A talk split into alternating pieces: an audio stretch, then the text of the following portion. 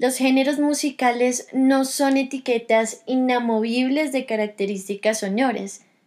Son la reunión de influencias históricas, contextuales que han sido atravesadas por las sonoridades que devienen de las voces subalternas, de los relatos de comunidades que se enuncian para existir. Así, el rock, antes de ser rock, era historias, influencias musicales que ayudaron a tejer su línea vertebral.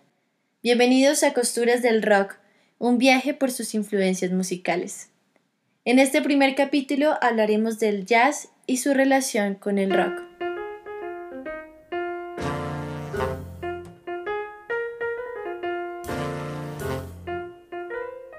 Hay diferentes acepciones sobre el origen de la palabra jazz, pero la más generalizada es que viene de la palabra inglesa jams, obviamente eh, dentro de un proceso de construcción, adaptación cultural, una deformación de la palabra, que quería decir energía, entusiasmo, felicidad. El jazz tiene sus raíces en Nueva Orleans. Tiene las raíces de los esclavos negros del sur, de su proceso de emancipación, de su libertad, de una mezcla de culturas y sonidos totalmente influenciados por el ragtime.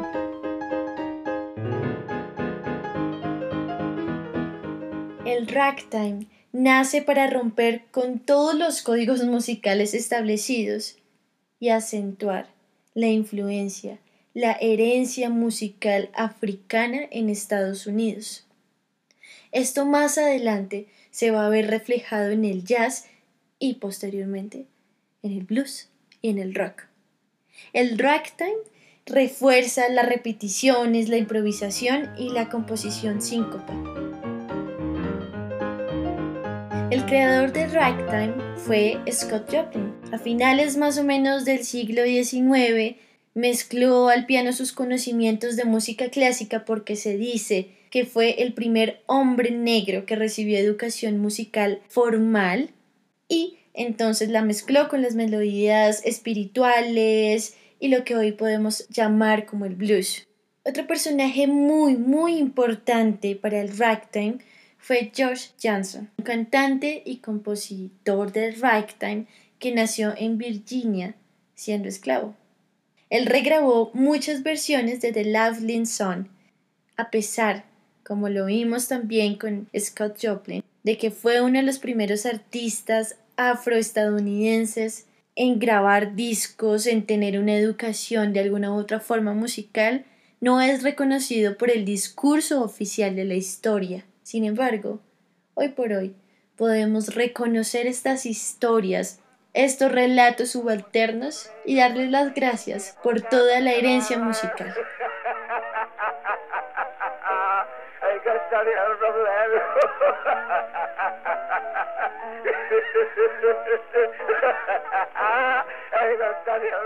En el barrio de Storyville de Nueva Orleans se popularizó el ragtime y el jazz posteriormente en los burdeles. Y desde ahí se empezó a relacionar el jazz con el sexo o como una manifestación inmoral. Sin embargo, toda esta expresión musical iba más allá de esta connotación. Lo que estaba emergiendo acá eran nuevas posibilidades de subjetividades. Los negros estaban emancipando como esclavos. Estaban encontrando una emancipación además sexual.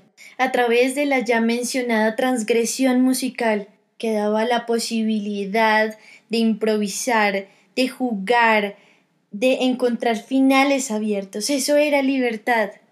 Se perdían las jerarquías del poder ya no primaba la individualidad.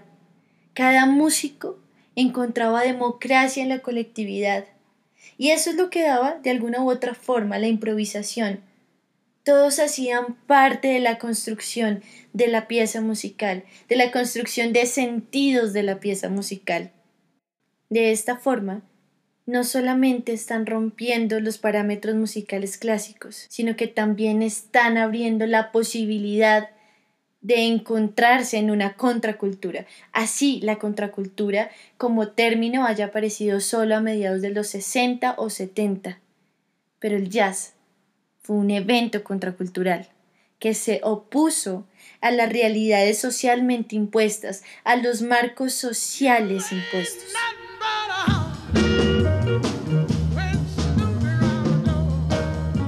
Todas estas características subversivas fueron la herencia primordial del rock and roll negro, que se gestó en la carretera tal cual el ragtime, que se formó a pie, que se formó en el camino, no en los locales de circuito o en los estudios de grabación.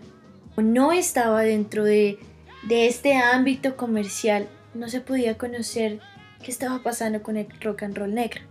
Así que a partir de los años 50 más o menos en el 56, compañías discográficas blancas se apropiaron del estilo musical del rock and roll negro y lo empezaron a comercializar a través de la voz de Elvis Presley, por ejemplo. Es lo que hoy podemos llamar como un blanqueamiento musical. Yo sé que ustedes recuerdan Hound Dog. La han bailado. Yo sé que sí. Y todos hemos creído que es de Elvis Presley. ¿Y no? Esta canción es original de Jerry Leiber, Mike Stoller y Willie May, Big Mama.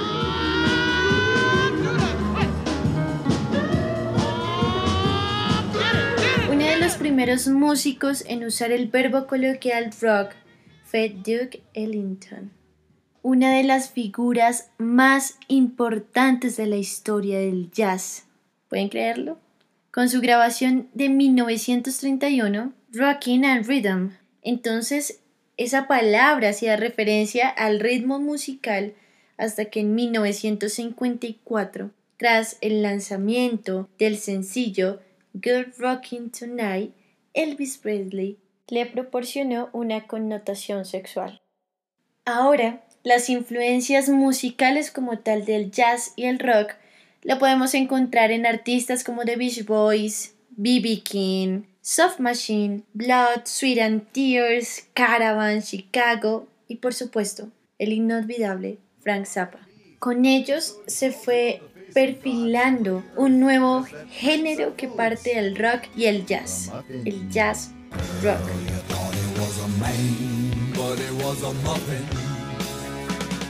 No solamente el jazz ha sido una influencia directa para el rock, sino que el rock ha influenciado en las formas de reconstruir y entender al jazz.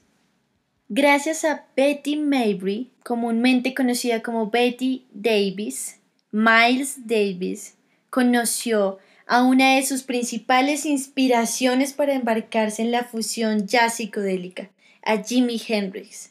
Además, Betty se convirtió en uno de los espíritus del rock fusión más importantes.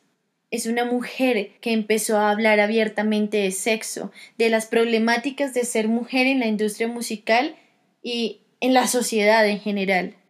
Gracias a esta influencia, Miles Davis dejó de ser un representante del jazz clásico a ser un artista rock, tanto así que en 1970, en la tercera edición del Festival de la Isla de White, en el que se presentaron además artistas como The Doors, Jimi Hendrix, The Who, The Teen Years After y Johnny Mitchell, él fue uno de los protagonistas de ese festival.